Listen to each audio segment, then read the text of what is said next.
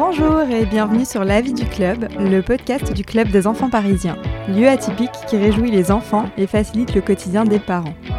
Ce podcast est destiné à tous ceux qui veulent découvrir l'âme du club à travers les regards éclectiques de ses intervenants. Des conversations intimistes pour découvrir leur parcours, activités et pédagogie. Un indispensable pour le choix de tous les parents et futurs parents. Bonjour à tous. Aujourd'hui, j'accueille Paloma Lopez qui va nous parler de son parcours, de sa vision de l'enseignement. Salut Paloma. Bonjour. Qui es-tu et qu'enseignes-tu au club des enfants parisiens?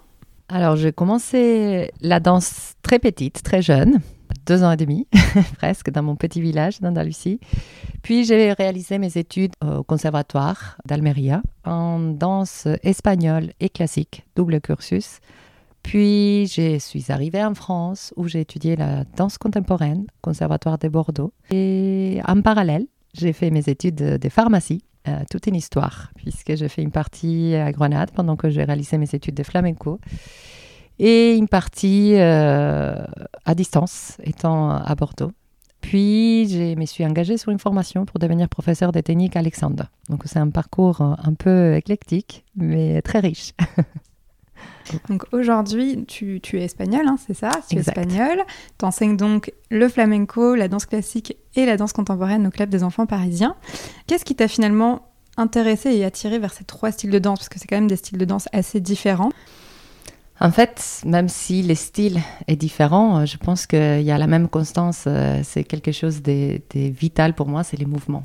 Et tout ce qui est mouvement m'intéresse, m'attire.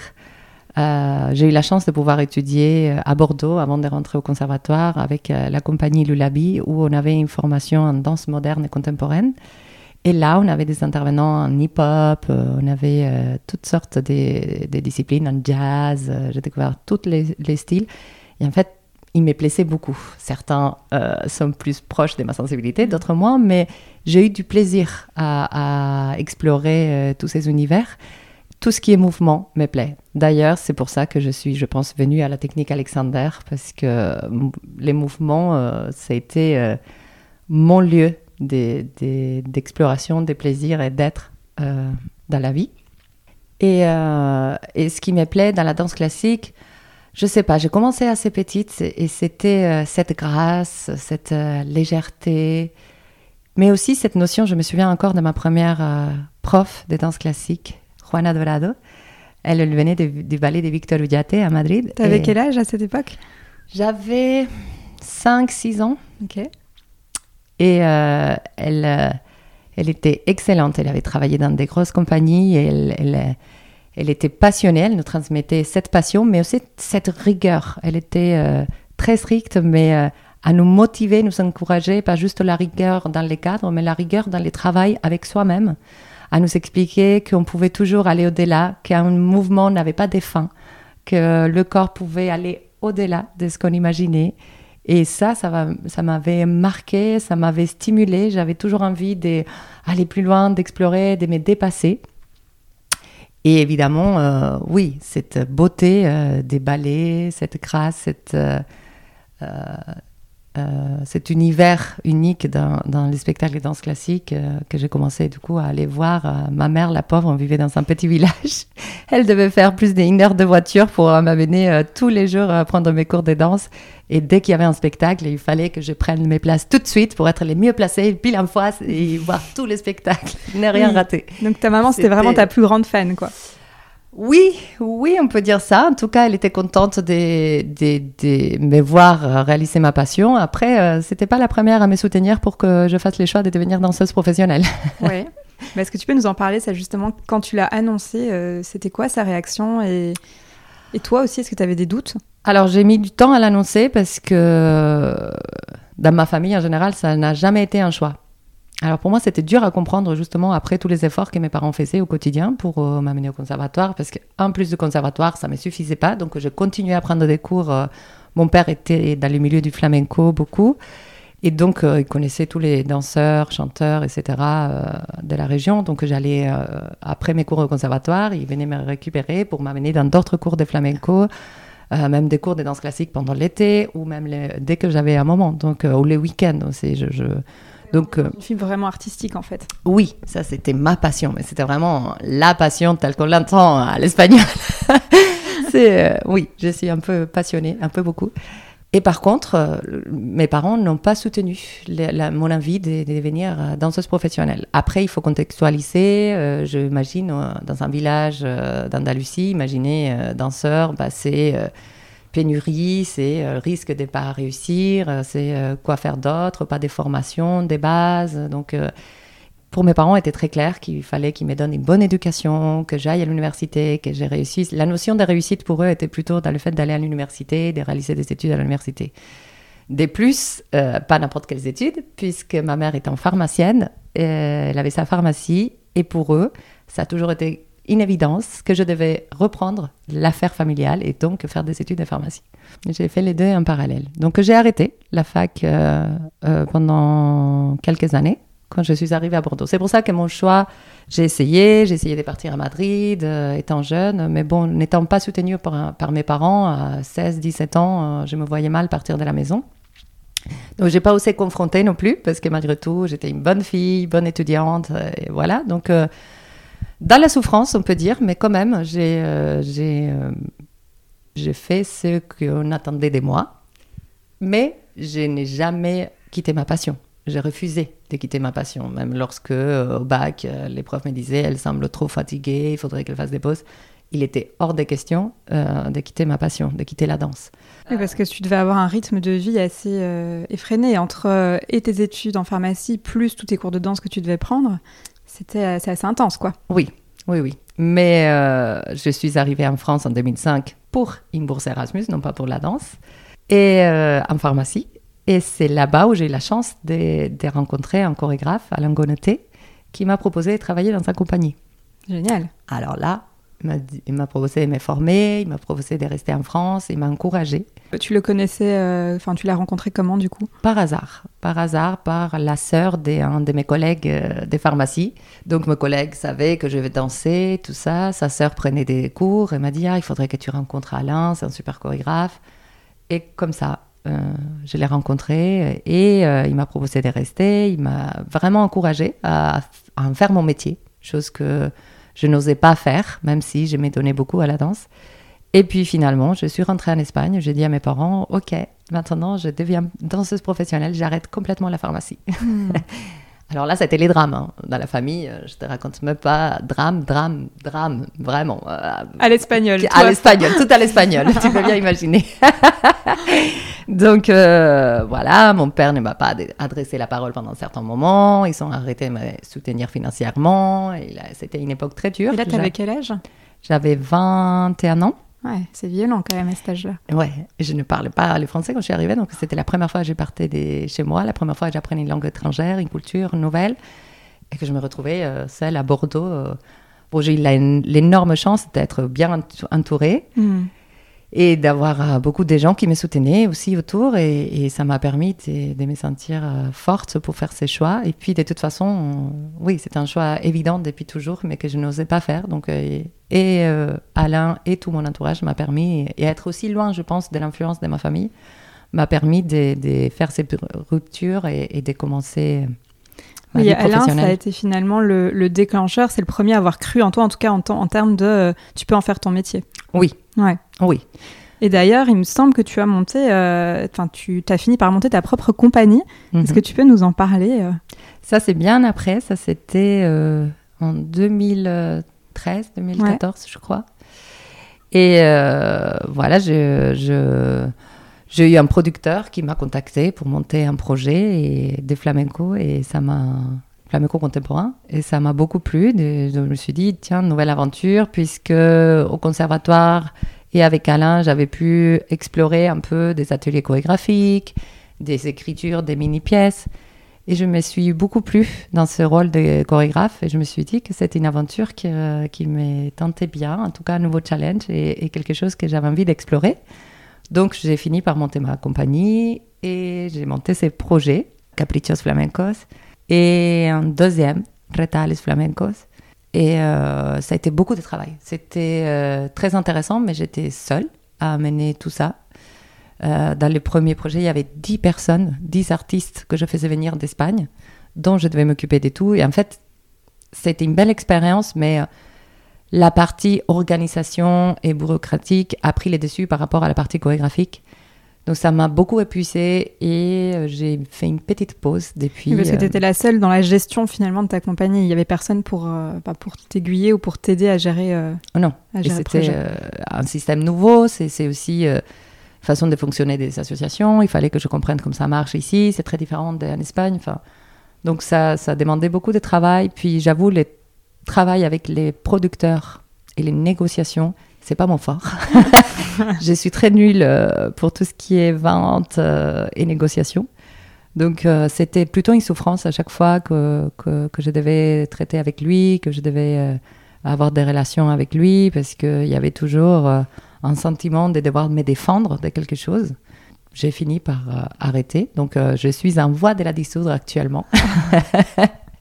tu as fini par arrêter et, qu'est-ce que tu as fait? C'est-à-dire, tu t'es dit, euh, bon, j'arrête ça, mais je continue quand même la danse. Tu as pris beaucoup de cours pour toi. C'était quoi ton cheminement, en fait, euh, dans, ta, dans ta pensée? Bah, elle est en train de se finir tout simplement. Je n'ai pas eu, je ne me suis pas engagée sur d'autres projets par la suite, mais euh, je ne me suis pas dit maintenant c'est fini, je ferme tout de suite. La compagnie d'ailleurs, elle est restée ouverte parce que je me suis dit que peut-être j'aurais envie une fois déjà euh, guérie de cette mm. expérience, euh, euh, ayant fait les deuils de tout ça et, remise, je pense que de toute façon la chorégraphie me plaît et, de toute façon j'ai monté d'autres projets avec d'autres artistes et que c'était un support qui pouvait toujours m'aider pour sortir des, pièces ou, des nouvelles créations et que j'avais pas mm. envie de juste clôturer et passer à autre chose en fait. Euh, par contre, euh, oui, j'avais pas envie de m'engager dans un nouveau projet créatif tout de suite, même si je me suis engagée. On a monté aussi un collectif à Paris avec euh, des artistes de divers horizons, chanteurs, musiciens, comédiens et moi en tant que danseuse. Et on est parti faire des créations très expérimentales et très chouettes. On a vraiment exploré les processus de création en collectivité et, euh, et, on a même appliqué euh, la technique Alexander comme procédé de communiquer entre nous, des créativités. Enfin, c'était vraiment un, un, vrai laboratoire. D'ailleurs, c'est né d'un laboratoire. On s'est proposé entre nous de se faire un laboratoire euh, où chacun dirigeait un jour l'atelier. Et c'était tellement chouette ce travail enrichissant qu'on a décidé de carrément faire une forme scénique et qu'on a présenté à Lausanne lors d'un festival d'art contemporain. C'était très chouette. Donc euh, oui, j'ai arrêté un peu de produire, on va dire, des spectacles, mais j'ai pas arrêté de, créer. Des, formes. Tu as mentionné deux fois la technique Alexander, donc euh, pour ceux qui ne connaissent pas, je pense qu'on va, on va l'aborder euh, après, tu pourras expliquer un petit peu plus en profondeur ce que c'est que la technique Alexander. Avant, est-ce que tu peux nous, nous dire comment tu abordes tes cours au club concrètement, euh, quand les enfants viennent, euh, qu'est-ce qu'ils font dans tes cours? Est-ce que tu, les abordes tous de la même façon? Il y a d'abord une partie, euh, je sais pas, échauffement, vraiment de la danse, étirement, toujours à chaque fois ou pas du tout? C'est comment tu les abordes? Alors, ce n'est jamais pareil. Enfin, je veux dire, c'est jamais tous les groupes ne fonctionnent pas pareil. Justement, je suis beaucoup dans l'observation et dans l'écoute avant de proposer pour euh, vraiment apprivoiser les groupes que j'ai en face, euh, les individus de ces groupes et les besoins qu'ils ont et comment je peux euh, répondre au mieux et petit à petit les amener vers un univers, vers une technique. J'ai pas du tout été dans cet univers-là. Hein. J'étais plutôt dans la vieille école. Les conservatoires été plutôt une, expérience traumatisante pour moi, mmh. en Espagne surtout. Euh, c'était la bonne vieille école de la danse classique. Beaucoup de rigueur, quoi. Beaucoup de rigueur, très stricte, et aucune prise en compte de l'élève. Au contraire, enfin, même psychologiquement, ça a été euh, castrateur. Castrateur. Ouais.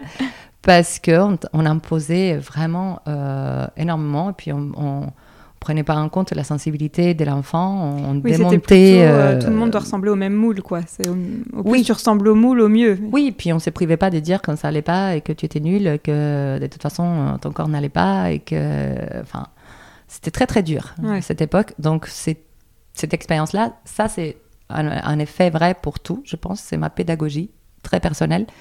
Je me nourris de mes propres expériences souvent et surtout des j'analyse ce qui m'a fait grandir, j'analyse ce qui m'a fait du mal et j'essaye de ne pas les reproduire. Ouais. Alors peut-être c'est pas euh, juste pour tout le monde, mais en tout cas, ce n'est que comme ça que j'aime travailler ou que je l'ai fait spontanément. Et donc, j'essaye d'être aux antipodes de cette vieille pédagogie. Et dans l'enseignement, euh, la chose la plus importante, c'est l'observation et l'écoute des élèves. À partir de là, commencer à l'imprégner. Donc, euh, la porte d'entrée est différente pour chaque groupe, parce que chaque groupe est différent. Et il y a des, des, enfants très différents dedans et avec des besoins très spécifiques. Donc j'essaye de répondre à tous et de trouver un endroit, tout d'abord, un endroit commun à tous où on puisse avoir un terrain de jeu ensemble, euh, créer une relation aussi d'écoute et de confiance et de respect. Là, n'est pas, pour moi, c'est pas contradictoire. Et euh, à partir de là, je les amène vers euh, des objectifs que j'ai pour chaque niveau. C'est quoi comme type d'objectif Ça va être des objectifs euh, en termes chorégraphiques, puisque je pense qu'il y a un spectacle en fin d'année. Ça va plutôt être des objectifs, en fait, vraiment ciblés sur chacun de tes élèves, puisqu'ils vont pas tous avoir les mêmes compétences, pas tous ils démarrent pas forcément tous au même niveau.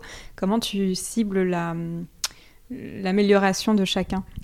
Pour moi, c'est, je suis assez, malgré cette créativité, cette liberté que j'amène dans mes cours, parce que j'aime bien aussi qu'ils se sentent libres, je suis très, très pointilleuse sur la technique. Mhm. Parce que euh, c'est quand même la base qui va nous permettre, une fois dépassé, d'aller au-delà dans nos capacités. Sans oublier, évidemment, euh, l'expression, sans oublier la créativité. Mais euh, mes objectifs, souvent, c'est par rapport au niveau technique que je veux qu'ils s'acquièrent chaque année. Pas tant que ça au spectacle, même si finalement je me rends compte qu'à chaque fois dans mes chorégraphies du spectacle, je me dis Oh, mais qu'est-ce que je fais? C'est trop compliqué, mais pourquoi? Mais en même temps, euh, elle m'épate toujours. C'est des petites challenges et elle se dépasse elle-même et, c'est un plaisir de les voir euh, évoluer aussi là-dedans. Mais je ne me focalise pas dans mon enseignement dans le spectacle fin d'année. Hmm. Je me focalise plutôt sur la technique, sur l'acquisition des outils expressifs et techniques déjà du groupe.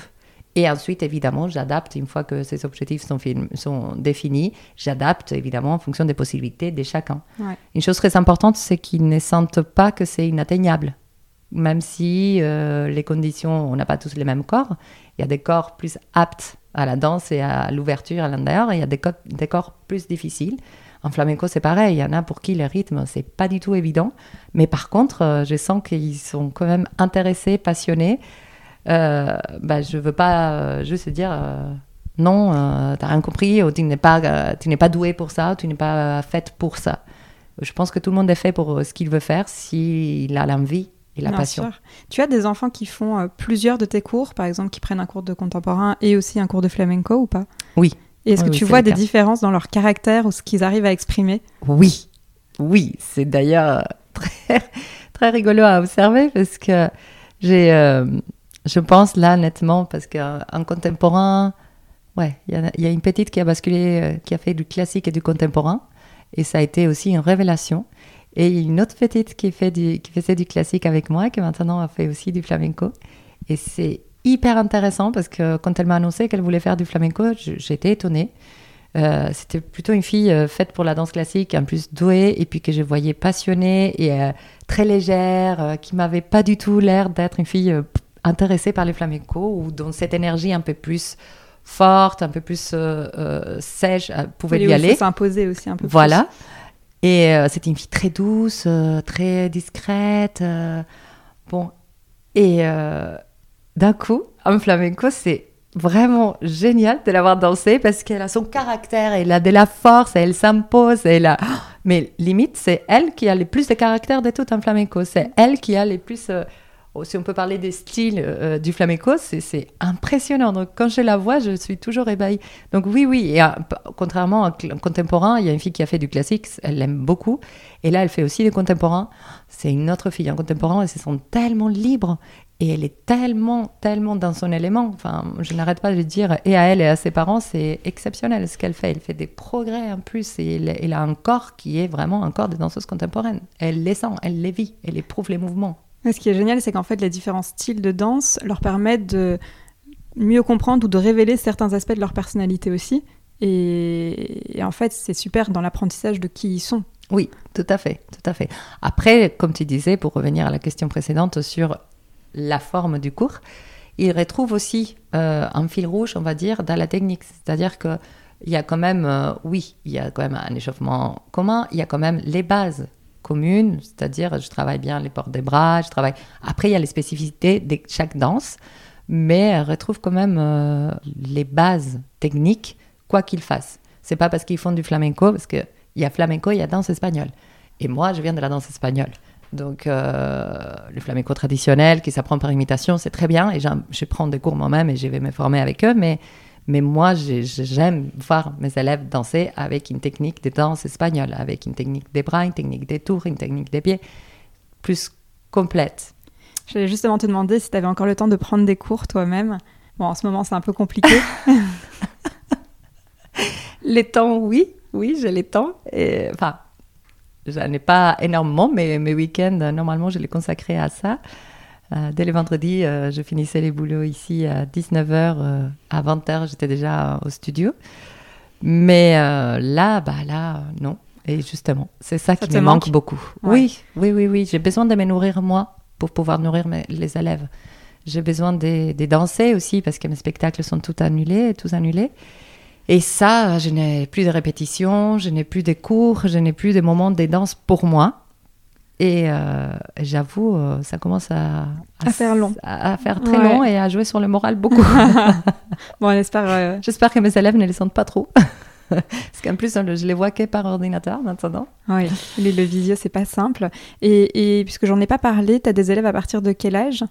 Ici, au club, ça commence à 3 ans. 3 ans. Et concrètement, puisque j'imagine qu'un cours de 7-8 ans n'a rien à voir avec un cours pour les tout petits, c'est beaucoup plus ludique, j'imagine. Comment tu arrives à leur euh, donner envie de danser? Ça va être plutôt être sous forme de jeu? Tu utilises des accessoires? Oui, bah avec les tout petits, euh, j'utilise beaucoup les jeux, les, euh, l'imaginaire, créer des histoires, raconter des choses. je me mets un peu en scène, va dire. Enfin, on fait un mini show à chaque cours pour pouvoir les intéresser. J'aime qu'ils s'amusent, que ça soit un bon moment pour eux. Donc on rigole ensemble en faisant des gestes, en, visitant par exemple les animaux. J'imagine une forêt, j'imagine une traversée dans la jungle, des châteaux, enfin des univers différents dans lesquels on danse et on explore euh, différentes choses. Euh, des petits parcours, euh, des accessoires comme les foulards. Tu as aussi une bonne imagination. il faut, pour travailler avec les tout petits, il faut. Et hum, alors moi, je me rappelle euh, d'un spectacle que j'ai vu, donc puisque tu es aussi, euh, tu, montes sur scène, hein, tu fais des spectacles de flamenco mhm. avec euh, Ruben Molina notamment. Et qu'est-ce qui te fait vibrer? Est-ce que tu, tu, aimes autant la scène que l'enseignement? Tu as besoin des deux, tu penses? J'ai besoin des deux. J'ai besoin des deux. L'un sans l'autre, c'est un déséquilibre. Qu'est-ce que tu puisses dans la scène, dans le fait d'être sur scène? Dans la scène. C'est ça, c'est ce qui me fait vibrer euh, depuis vraiment que je suis toute petite. D'ailleurs, j'ai une anecdote euh, qu'on m'a racontée euh, pendant les vacances. Là, j'étais en Andalousie et j'ai rencontré un ami de longue date avec qui j'ai passé toute mon enfance. Et visiblement, qui était, visiblement non, il était à la danse, ma toute première danse quand j'avais trois ans, inscrit avec moi. Et euh, on a fait notre premier spectacle. Et c'était par couple. J'étais avec lui. Alors lui, moi, j'étais, j'étais timide, mais par contre, euh, visiblement, je suis montée sur scène et j'étais à l'aise. j'étais trop bien alors que lui, que normalement, on n'est pas du tout timide. Sur scène, il était tout pâle, tout blanc et il était hyper mal à l'aise. Et il se rappelle toujours de moi parce que euh, je devais faire un pas ou poser un panier par, terre et que j'ai oublié que lui, il souffrait de me voir comme ça. Et moi, je ne l'écoutais même pas tellement j'étais euh, à l'aise sur scène en train de danser. je m'en foutais, j'étais juste bien. Et, euh, et puis, je me souviens de ces moments où je devais lui mettre les mains par-dessus, et puis le public a commencé à rigoler. Je me disais, mais qu'est-ce qui se passe? Pourquoi il rigole? Ma mère me dit, mais tu étais tellement coquette et tellement à l'aise en train de les faire, en train d'être exhibée. J'étais là, bon. Donc, euh, oui, la scène, c'est ce qui m'a plu depuis toute petite. Je sais pas, dès, que je rentre dans un théâtre, c'est un lieu magique pour moi. Ça l'a toujours été, euh, que ce soit pour danser, que ce soit pour voir une pièce c'est un, lieu avec une énergie, une vibration qui, qui, qui, qui m'inspire la magie. Quoi. C'est, c'est l'endroit où tout est possible. C'est l'endroit où on crée des pièces. C'est l'endroit mmh. euh, vraiment des rêves.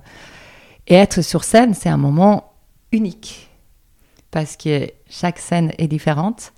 C'est un moment où je suis présente à 1000%, euh, où je suis reliée euh, à moi et à l'extérieur comme jamais. Et il y a à la fois cette excitation et à la fois euh, cette assurance, c'est calme, c'est je ne saurais pas expliquer, c'est une sensation unique d'être sur scène. Mais euh, Est-ce que tu as des, petits rituels euh, avant de monter sur scène? Est-ce que tu, as le track ou c'est plus le cas aujourd'hui? Ah si, on a toujours les tracks. je ne crois pas qu'il y ait des gens qui puissent monter sur scène sans avoir ne serait-ce qu'un minimum les tracks. C'est toujours une émotion. Euh, rien n'est garanti, on ne sait pas ce que ça va donner. Il y a tellement d'éléments qui rentrent en jeu sur scène que, oui, c'est toujours impressionnant de s'exhiber des gens, mine de rien, de faire ton travail devant tous ces gens. Il y a toujours un peu les tracks. Mais euh, c'est plus euh, euh, calme qu'au tout début, mm. évidemment. Ça dépend si je suis sur, sur scène pour faire un spectacle de danse contemporaine ou de flamenco. Mes rituels ne sont pas les mêmes. Alors, vas-y, parle-nous des différences.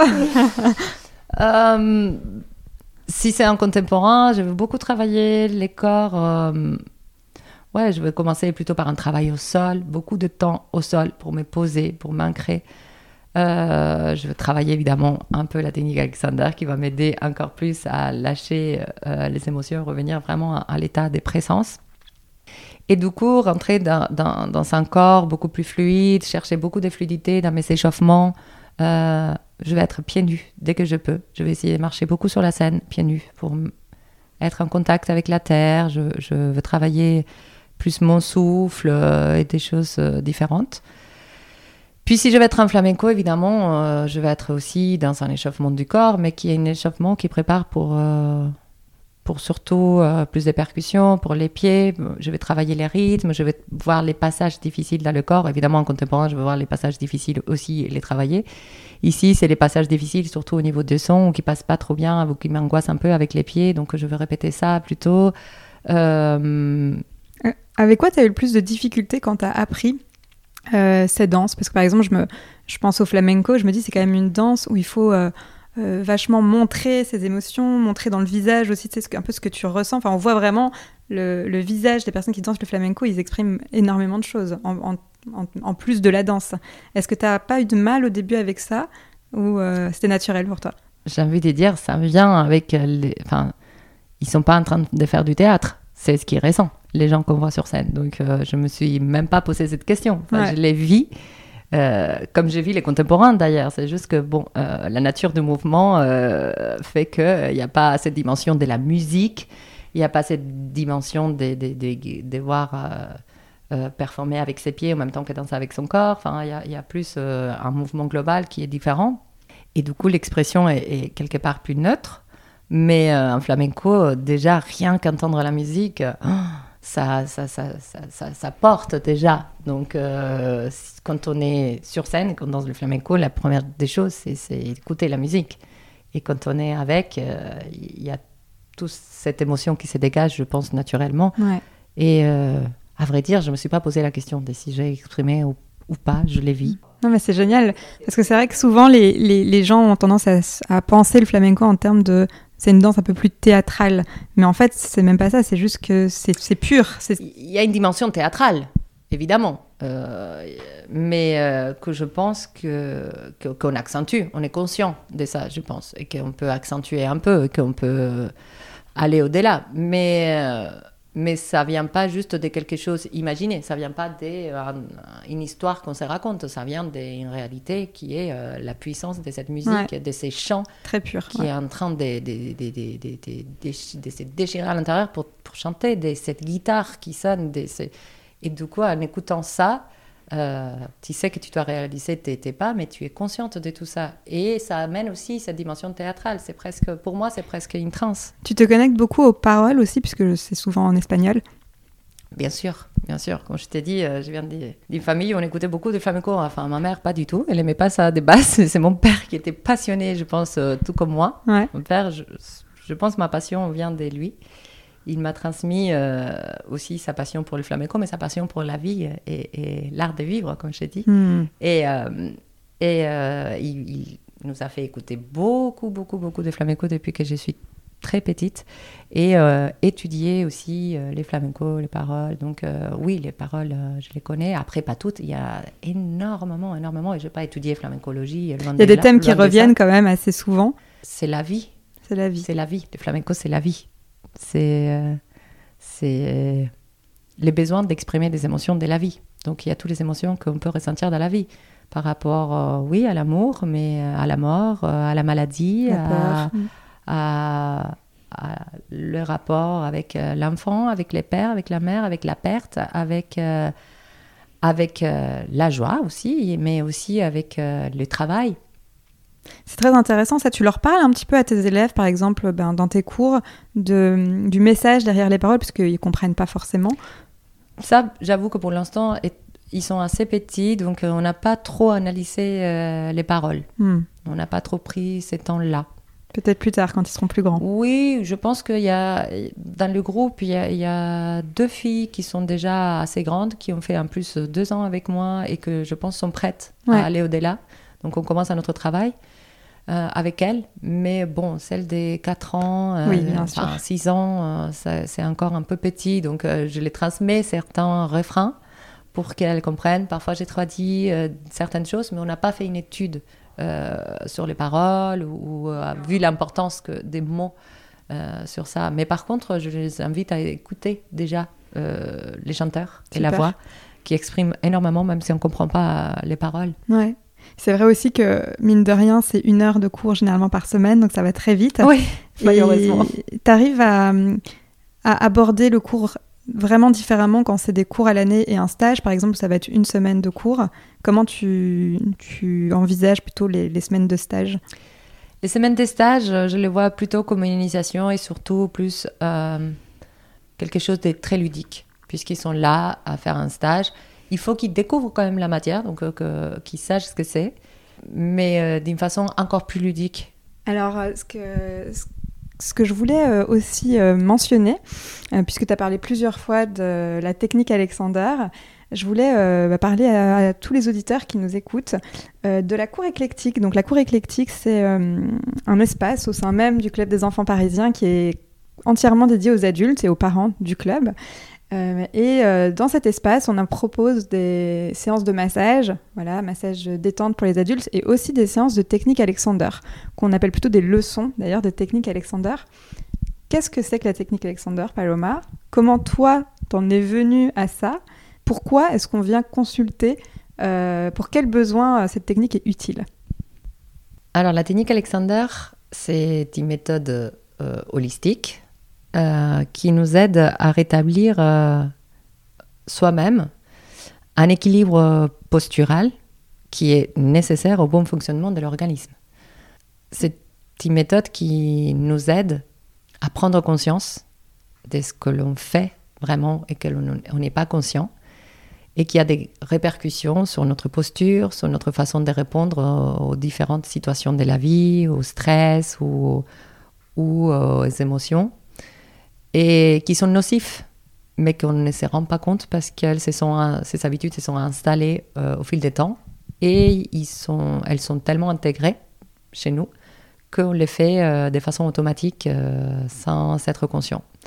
Donc c'est avec la, la, perception sensorielle et la conscience de cette perception sensorielle, c'est ce qu'on appelle l'essence kinesthésique, que l'on va travailler en technique Alexander, qu'on va aiguiser et qu'on va réveiller pour euh, revenir à cette écoute de ses sens et qui nous permettent d'établir euh, une, dynamique posturale euh, plus fluide, plus légère, à prévenir et corriger les, certaines douleurs chroniques, certaines douleurs chroniques, des problèmes de dos, des problèmes de cervicalgie, lombalgie, etc. Donc ça va être par exemple pour des personnes qui en effet vont avoir mal de dos souvent et plutôt que, que d'aller se faire masser, aller chercher vraiment la source du problème. Exact. Euh, parce que ça fait peut-être des années qu'ils se tiennent mal sans s'en rendre compte, ou qu'ils font toujours le même mouvement, euh, je sais pas, de bras, mais du coup, ça, ça les dérègle aussi au niveau de la colonne. Ça va être ça, en fait. Tout à fait. C'est. Euh,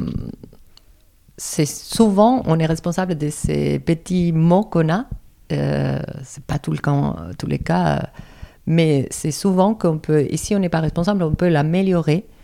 certaines choses en mettant plus d'espace dans la colonne. En fait, ce qu'on cherche, c'est un allongement naturel du dos, de toute la structure, un élargissement physique plutôt qu'un rétrécissement, une contraction et euh, où le corps se resserre et commence à envoyer des signaux douloureux.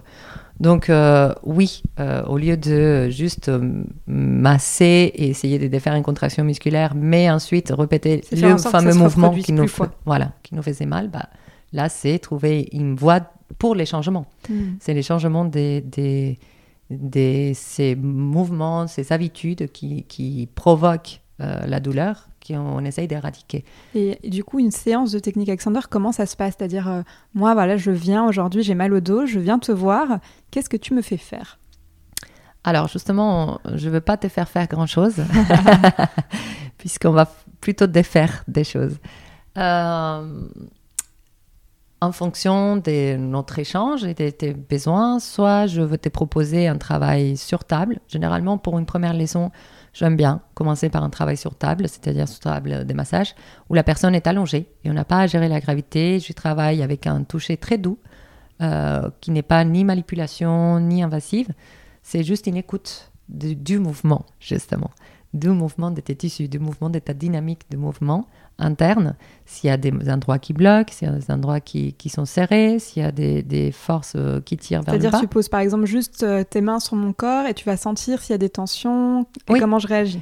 Et je ne veux pas essayer de, ni de rentrer dedans, ni de euh, les défaire de façon directe. Je vais travailler avec ma propre organisation à moi et avec les, le fait d'échanger moi-même, le fait de de stimuler les tissus, j'applique une toute faible pression mmh. qui fait que ça stimule les tissus musculaires pour que ces fibres puissent s'ouvrir et travailler dans l'allongement au lieu d'être dans la contraction.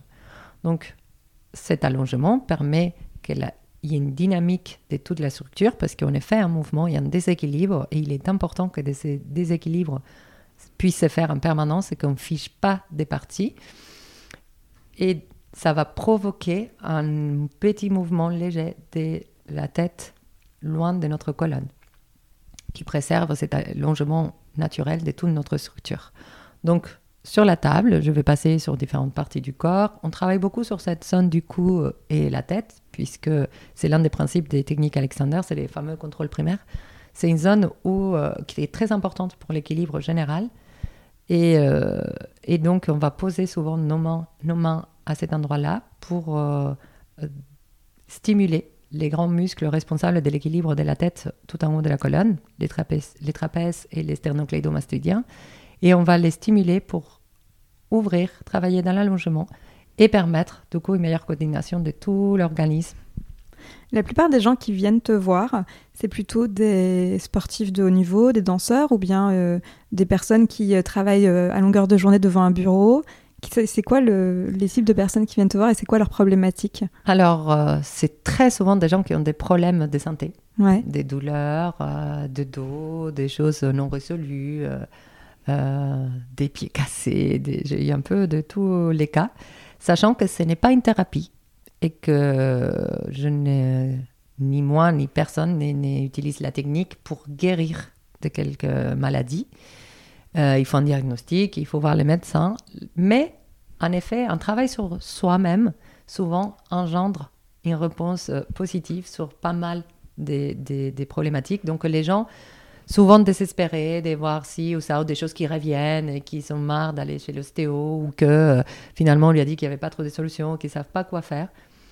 Souvent ils viennent explorer un peu qu'est-ce que c'est cette technique. Donc c'est la plupart des, mon public c'est ça. Et des danseurs professionnels qui euh, ont eu des problèmes à qui les médecins ont conseillé d'arrêter la danse ou ci et ça ou donner pas trop d'espoir. Et, euh, et c'est ça a beaucoup marché évidemment entre les danseurs professionnels puisque je travaille dans des écoles de danse et que je rencontre ces danseurs là avec ces difficultés. Et après j'ai eu quand même quelques personnes qui venaient pour des problèmes euh, du quotidien. Euh, Toi-même, euh, tu en es venu à la technique Alexander parce que suite à une blessure? Exact. Ouais. Exact. Enfin, je me suis intéressée avant. Ça m'a beaucoup parlé du début. j'ai pu découvrir la technique par Gilles Estrand à Bordeaux lors d'une jam des danses contact où il a mené euh, l'échauffement euh, de la jam. Euh, lui, il est enseignant en technique Alexander, c'est d'ailleurs avec lui que je me suis formée en France. Et il a, il a appliqué les principes de la technique Alexander. Il a, il a fait un atelier d'échauffement un peu basé sur la technique Alexander et ça a été pour moi une révélation. Je connaissais déjà d'abord au pré-avant, parce que Julie Ostouk, euh, qui était ma prof au Conservatoire de Bordeaux, euh, faisait une formation pour devenir professeur de technique Alexander euh, et j'ai pu en bénéficier de quelques séances et ça, ça m'est fasciné. Et suite à, cette révélation à la JAM, je me suis dit un jour vraiment il faut que je m'intéresse plus plus à ça. Mais bon, c'était les moments à Bordeaux où j'étais à la fois au conservatoire, euh, je travaillais avec la compagnie. Tu avais déjà plein de choses à gérer. Ah oui, je faisais les études de pharmacie à distance. Donc j'étais à la fac des Grenades, je faisais des allers-retours pour faire mes examens, mes TP euh, et, mener mes études en danse. Donc euh, j'avais plus le temps. Et malheureusement, j'ai vécu une blessure avec ce surménage qui n'arrivait pas à guérir. C'était une blessure où? À la hanche. À la hanche. À la hanche. Et en fait, mal diagnostiqué, mal suivi, euh, avec des infiltrations qui faisaient rien, avec une douleur qui m'a paralysée. Je ne pouvais même pas rester assise plus de 5 minutes parce que mon bassin restait bloqué. Euh, j'ai presque pas dansé pendant un an. Et là, évidemment, moi, dès que je très danse dur. pas, ça joue sur le moral. Donc euh, voilà, limite en dépression. Enfin, oh, l'horreur, l'horreur. Désespérée, en train d'avoir tous les médecins, des spécialistes à Bordeaux. Je suis allée en dehors. Enfin, je ne savais plus quoi faire. Et je me suis dit, bon, un peu comme à ce moment des latences euh, qu'on vit, je me dis, bon, il faut qu'on fasse profiter de ces temps-là, il faut qu'on fasse quelque chose qui soit bénéfique pour soi. De toute façon, on ne peut pas faire autre chose. Donc, euh, c'est euh, ces centres d'intérêt que j'avais et, c'est à quoi je voulais m'intéresser et que j'avais pas le temps avant, bah, maintenant j'ai le temps. Donc, du coup, j'ai contacté Gilles Lestrain et j'ai commencé à prendre des leçons individuelles. Et il m'a beaucoup aidé à retrouver une fluidité, un mouvement. Euh, même si après, euh, j'ai été euh, suivie et traitée en Espagne aussi par un super médecin qui enfin a posé un vrai diagnostic sur ce que j'avais et que du coup, les traitements a été très efficaces. Enfin, il n'y a pas eu de traitement, mais il y a eu une reprise du sport de façon intelligente, puisque il n'y avait plus à traiter, c'était calcifié, c'était mal, mal unifié, donc il fallait juste défaire les calcifications, mais il a été très intelligent et il a observé comment j'ai travaillé, les mouvements que je faisais. Il a fait les paris que j'allais me défaire de ces calcifications toute seule, de façon physiologique. Mais il m'a accompagné dans ces processus. Donc, c'est pour ça, la technique Alexander ne va ni guérir, mais il peut aider. Elle peut apporter des fluidités, elle peut aider à, à, intégrer des choses, elle peut soulager la douleur. Maintenant, il faut poser un diagnostic quand même et il faut être traité. C'est un accompagnement. C'est un accompagnement. Euh, les effets de la technique Alexander, par contre, ont été extraordinaires, comme toute personne qui, qui l'essaye, parce que ça va bien plus loin que sur le plan physique, c'est sur le plan aussi psycho-émotionnel. Euh, on retrouve beaucoup plus de confiance en soi quand on a une posture plus légère, quand on n'est pas en train de travailler contre soi-même mm. euh, dans notre tenue de tous les jours. ça aide à, à, fluidifier aussi notre façon de penser et de voir le monde. J'aime dire de la technique Alexander que il s'agit de créer une relation plus fluide avec soi-même et avec les mondes extérieurs. Donc, euh, en effet, euh, déjà, euh, un état d'âme beaucoup plus joyeux et en paix. Et puis, serein. Et puis surtout, quand je suis retournée au conservatoire, c'est ma danse carrément qui s'était transformée. Parce que cette compréhension de la verticalité, cette compréhension de mes appuis, cette compréhension des, des l'axe, non pas comme en objectivant mon corps de l'extérieur comme je l'avais toujours vécu. En tant que danseur, on apprend toujours à manipuler son corps, à tenir un axe, à placer les endroits les uns par rapport aux autres. Et on perd cette confiance en soi, quoi, cette confiance que le corps, il sait s'organiser, c'est qu'on est organisé en fonction de la gravité. Donc découvrir ça et me dire que je, je peux moins faire. Oui, tu ne dois pas lutter en fait, toujours contre ton corps, mais tu peux juste et que moins je fais, plus je suis solide et plus je suis stable et plus tout cet équilibre que j'ai cherché, je gagne, plus euh, cette précision dans les mouvements est beaucoup plus claire. Enfin, il y a eu une meilleure compréhension du mouvement, du moment où j'ai mieux compris comment moi je m'organisais et comment j'étais faite pour fonctionner. Et donc, euh, à tel point que mon examen final, la directrice au conservatoire est venue me féliciter pour mon travail me demandaient qu'est-ce que j'avais fait pendant sept ans d'absence. Ah oui. Parce que. euh, Intrigué, quoi. C'était pas facile, changement. la danse contemporaine pour moi, j'avoue, venant de la danse classique et du flamenco et de la danse espagnole. Il y avait quelque chose qui retenait beaucoup là-haut et je n'arrivais pas à, à trouver vraiment euh, ces poids dynamiques. Et euh, elle ne cessait pas de me dire, elle ne cessait pas de me dire que je n'étais pas dedans, je n'étais pas dedans. Puis là, elle m'a dit, bah là, ça y est, tu es plein dedans. Je sais pas ce que tu as fait, mais dans un an, ça fait trois ans que tu es ici et dans un an, euh, et pourtant, on t'a pas vu. J'étais là, bah. En fait, mon secret, c'était prendre des cours de technique Alexander. Il m'a dit, bah, tu féliciteras ton prof euh, de ma part parce que vous avez fait un excellent travail ensemble. Super. Donc, ouais, la technique Alexander, ça a été une révélation dans ma danse, dans ma vie, et que j'applique évidemment dans mes cours. J'allais juste Dans ma pédagogie. euh, toi, en, même en tant que danseuse, tu, tu as beaucoup plus conscience de ton corps, tu, le, tu utilises cette technique et tu Oui. l'apprends. Bah, euh, J'avais toujours un pet de travers. Ça, c'était. euh, voilà, je, vivais. euh, c'était. Être danseuse, c'était ça. Tu sais, on a des idées comme ça. Et, puis voilà. Et puis les huiles essentielles, je n'arrêtais pas. hein, les huiles essentielles, les massages, les machins. J'avais tout un protocole. Avant, j'avais des rituels. C'est pour ça que parler des rituels maintenant, avec la technique Alexander aussi, ils se sont simplifiés parce que je les vis tous les jours plutôt qu'à certains moments. Mais euh, à l'époque, c'était ma trousse, euh, d'ailleurs, euh, ma trousse des, des, des sécours que j'amenais toujours avec moi, avec plein des baumes, des, des machins, des bannsements. Enfin, j'ai toujours un pet de travers, toujours chez les. Ça, c'est ton côté pharmacienne. J'ai ma trousse. Et, euh, et, et- et- mais mais c'était pour nous toutes, hein. toutes. On avait euh, tous nos instruments dans notre sac, dans, dans la compagnie de Bordeaux, dans ce que de Brest, c'était quelque chose de nous voir déballer toutes nos choses et se faire des papouilles les uns aux autres, euh, se filer les adresses des kinés, des ostéos, des machins. Enfin, euh, euh, bon, je dis pas que c'est pas valable et j'y vais hein, encore. Je me fais traiter un ostéopathie de temps en temps, pas n'importe lequel d'ailleurs. Mais, euh, mais bon, euh, maintenant, je, n'ai plus des problèmes. Alors que, et ça, c'est un piège, parce que je prends beaucoup moins soin. Même s'il y avait un côté un peu excessif, on va dire, de l'autre côté, euh, finalement, euh, c'est tellement simple que je néglige des rituels qui devraient être très importants pour moi, comme m'étirer beaucoup plus. et m'échauffer beaucoup plus et ne pas passer d'une chose à l'autre comme j'ai fait. Euh, avant, à chaque cours de flamenco, euh, c'était, euh, il fallait que je m'étire, l'échauffement pareil, tout avait une importance incroyable. Maintenant, je me vois moi-même sortir des répètes et tracer vite dans la rue pour aller donner un cours, puis faire toute ma journée des cours, puis arriver à la maison et puis ne pas m'étirer. Et je me dis, oh, waouh, parce que mon corps me le permet. Ouais. Parce que finalement, cette relation plus dynamique à, à mon corps et avec moi-même euh, me permet d'augmenter mon efficacité. Encore faut-il euh, faire attention pour ne pas me retrouver dans une nouvelle blessure. Mais euh, oui, oui, c'est-. Quand tu n'es pas en train de danser, c'est quoi qui t'intéresse dans la vie? Mhm. Je pense qu'il y a pas mal de choses après, mais c'est difficile, là. Il y a plein de choses qui m'intéressent.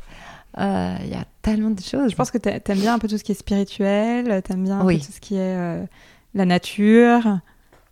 J'aime tellement de choses. J'adore la, la littérature. D'accord. Euh, tout, ce- tout le- ce qui est art, j'adore le théâtre, euh, l'histoire. J'aime beaucoup euh, aussi la nature, comme tu dis si bien. Et, et oui, la spiritualité aussi. Enfin, la spiritualité, c'est un grand mot. Je ne sais pas si je l'aime, mais... pas le mot en tout cas. Ouais. je sais pas, parce qu'il y a tellement de connotations. En tout cas, euh, j'aime euh, me relier euh, à la vie. T'es quelqu'un d'ancré. ouais. Et, à- et au cœur, quoi. Me relier à, à ses besoins d'être unis, des, des bonheurs, des joies, des partages. Aujourd'hui, que t'apporte cette double culture euh, espagnole et le, et le fait d'être en France? Euh, c'est une chance. et ça m'apporte qui je suis vraiment, parce que je suis maintenant, vraiment, après 15 ans en France, euh, je me sens vraiment baignée aussi dans la culture française, même si ce n'est c'est pas euh, ma culture euh, initiale euh, initiale et c'est inévitable. Enfin, je ne peux pas dire, je pourrais pas me considérer française, mais il y a quelque chose de moi qui, qui appartient à cette culture. Et ça m'apporte du recul, je pense, surtout. Hmm. Du recul euh, sur les deux cultures, sur la mienne d'abord, euh, des reculs pour euh, ne pas m'identifier trop aux choses et pour continuer à savoir qui je suis à travers l'exploration des nouvelles cultures. Je pense qu'après la française, il y en aura d'autres. Ok. Euh, T'aimes bien voyager? J'adore voyager. J'adore voyager et j'adore non seulement voyager pour visiter, mais comprendre, enfin y rester pour, euh, pour y faire ma vie, pour voir euh, qu'est-ce que ça veut dire, cette culture, cette mhm. langue. Puis là, j'ai en tête un petit séjour aux États-Unis aussi. Donc, Super. même si j'y vais tous les ans, mais pour un court séjour. là, j'aimerais bien les prolonger un peu plus pour booster encore ma formation en technique Alexander. Et aussi pour faire euh, accomplir ses rêves de, euh, de, me retrouver dans une culture euh, anglo-saxonne. Et, Tu t'es déjà demandé où tu en serais dans 10 ans? J'avoue que pas trop. Je vis plus les présents. Ouais. Je suis très ancrée au présent. Et, et j'aime les surprises de la vie j'aime écouter les signaux du présent qui, qui ouvrent euh, des opportunités du, du, futur où tu ne t'attends pas. Toute ma vie s'est faite de, de, cette euh, rencontre, de ce hasard. Les moments où je pensais que tout était perdu en danse, j'ai rencontré un grand chorégraphe qui m'a fait danser. Les moments où je pensais que tout était perdu dans ma vie avec ma blessure, j'ai rencontré la technique Alexander que j'ai décidé de suivre. La vie est plutôt bien faite finalement. Bah ouais, oui, oui, oui, tout à fait. Les moments où euh, je pense que ça va pas aller dans une école de danse, j'arrive au club et c'est magnifique. Euh, enfin, je sais pas. Je tu me te sens bien au club? Oui, j'adore. Je me sens trop bien. C'est ma, ma, deuxième maison. On est beaucoup à dire ça ici. oui, oui, j'aime beaucoup les lieux déjà, mais j'aime beaucoup l'ambiance de l'équipe. J'aime beaucoup l'esprit des travail.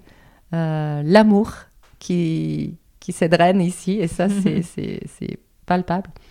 Et j'aime beaucoup aussi euh, les contacts qu'on peut avoir avec nos, nos, élèves. Ouais. C'est vraiment un privilège. Si tu devais souligner les, les valeurs que tu as envie de transmettre à tes élèves, c'est quoi qui est important pour toi? L'amour, ouais. la passion, l'estime de soi et les dépassements de soi, la confiance et le rêve. Génial. Et je termine toujours par une question, Paloma. C'est quoi ta définition du bonheur, si tu pouvais euh, en donner une? Waouh Quelle question de fin Et c'est reparti pour un deuxième épisode. c'est clair. Surtout vu comme je parle beaucoup. Euh, ma définition de bonheur. Vivre le moment présent. Les vivre euh, pleinement 100%. Et euh, pouvoir euh, avoir la chance de faire ce qu'on aime et s'épanouir dans ce qu'on fait. Euh, partager cet épanouissement et vibrer ensemble.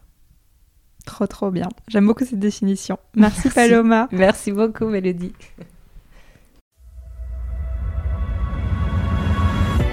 Avant de nous quitter, si cet épisode vous a plu, en plus de le partager, aidez-nous à le rendre visible en nous laissant 5 étoiles et un commentaire. Cela nous encourage énormément et nous pousse à véhiculer les valeurs du club.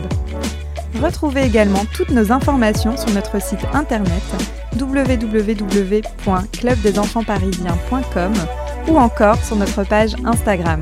À très bientôt.